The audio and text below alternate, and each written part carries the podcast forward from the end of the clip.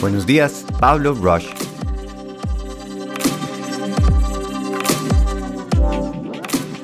El poder de enfocarnos.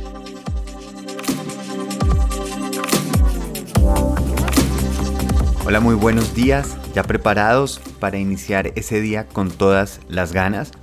Y antes de cualquier cosa, quiero revisar algo. Quiero que oigan esto a ver si les suena familiar.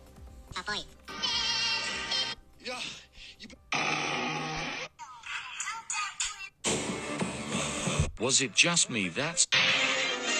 I told him I... Esta es la evolución del zapping. Y es TikTok y es Instagram.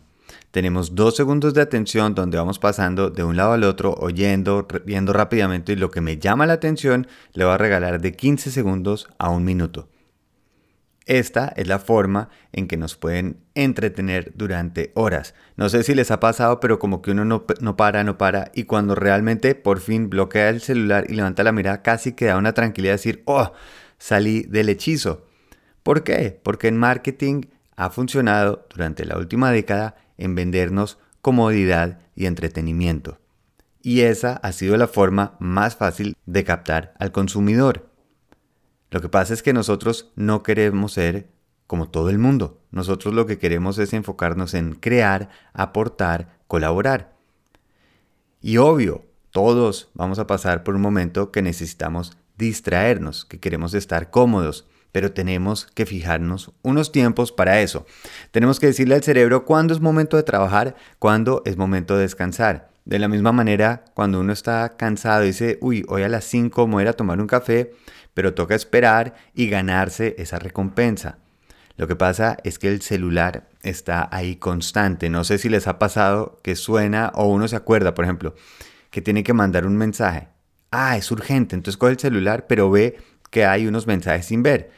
Entonces, antes de mandar el mensaje, empieza uno a leer los mensajes anteriores, empieza a responder, empieza a buscar chistes, empieza a buscar otras cosas, después lo deja y como 20 minutos después dice, ¡ay! y no mande lo otro.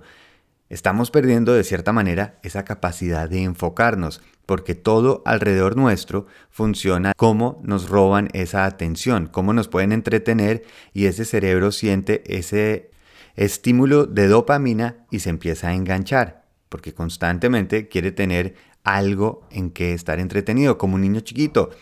Obviamente, si está entretenido todo el tiempo, no se aburre, pero lo mejor de las cosas mejores que le puede pasar a un niño es aburrirse, es cuando salen las ideas, es cuando empieza a surgir esa curiosidad.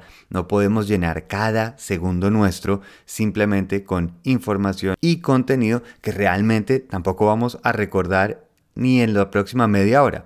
El TikTok o ese Instagram Reel que vieron hace 15 minutos ya quedó borrado pero nos ocupó ese tiempo.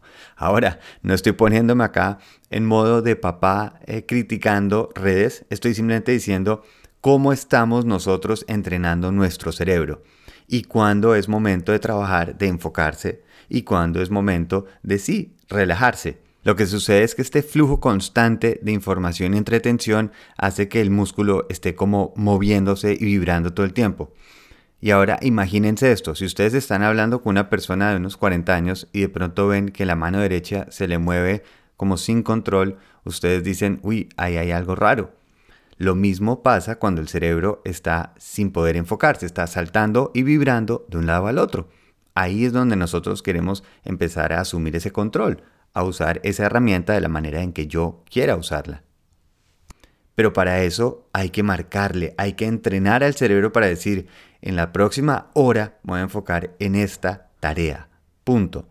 Y para eso hay que poner una alarma y decir una hora. El celular en modo lunita, que no puedan molestar, lejos. No es que estemos abriendo el mail constantemente, no estamos buscando otras cosas y el cerebro va a empezar a decir, uy, pero ¿qué tal si vamos al baño? Uy, pero no sé si ya hicimos las compras para esta noche. Uy, pero se acuerda de ese problema que tuvo hace una semana, qué grave estuvo y empezamos poco a poco a decirle, ahora no, ahora va a empezar a trabajar hasta que en un momento conecta y empieza a tomar el ritmo. Es como cuando uno va a entrenar o está empezando algo que de pronto no tiene tantas ganas y una vez que pasa los primeros 10 minutos, el cuerpo como que dice, bueno, Si ya lo vamos a hacer, hagámosle. Esa es mi recomendación. Empecemos a buscar y a entrenar a nuestro cerebro a trabajar cuando nosotros lo necesitamos. Acuérdense que la inspiración viene es a través de ese movimiento. Empiezo a hacer las ideas vienen y por eso me tienen que coger trabajando. Por eso Picasso decía, para saber qué quieres dibujar hay que empezar a dibujar. Todo tiene su momento. Y nosotros no podemos después pretender que le decimos a niños o a otras personas, oiga, enfóquese por favor, cuando nosotros mismos no estamos practicando ese hábito. Enfocarse es un hábito. Es cuando uno dice, voy a hacerlo, así me toque tener alrededor recursos como alarmas, como quitar el celular, eh, si es necesario cerrar ventanas, sea lo que sea, para acostumbrar ese músculo. Es momento de trabajar y luego hay momentos de descanso.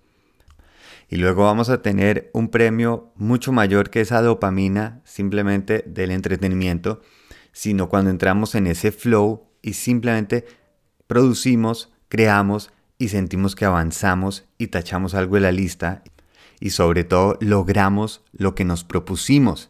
Y eso si es un rush del que queremos nosotros engancharnos. En la mañana, una de las cosas que recomiendo es antes de uno coger el celular y empezar con esa rutina de ver Instagram o redes o noticias, es tomarse los primeros 20 minutos, media hora de la mañana para uno. Parte de eso es este podcast o cualquier otra herramienta que ustedes tengan, pero para enfocarse en algo, que la mente los ponga a enfocarse en algo que les va a dar provecho. Todo tiene su momento. Si saben de alguien que le puede servir esto, por favor lo comparten. Si tienen alguna sugerencia o idea, por favor me la envían. Un abrazo grande, feliz viaje.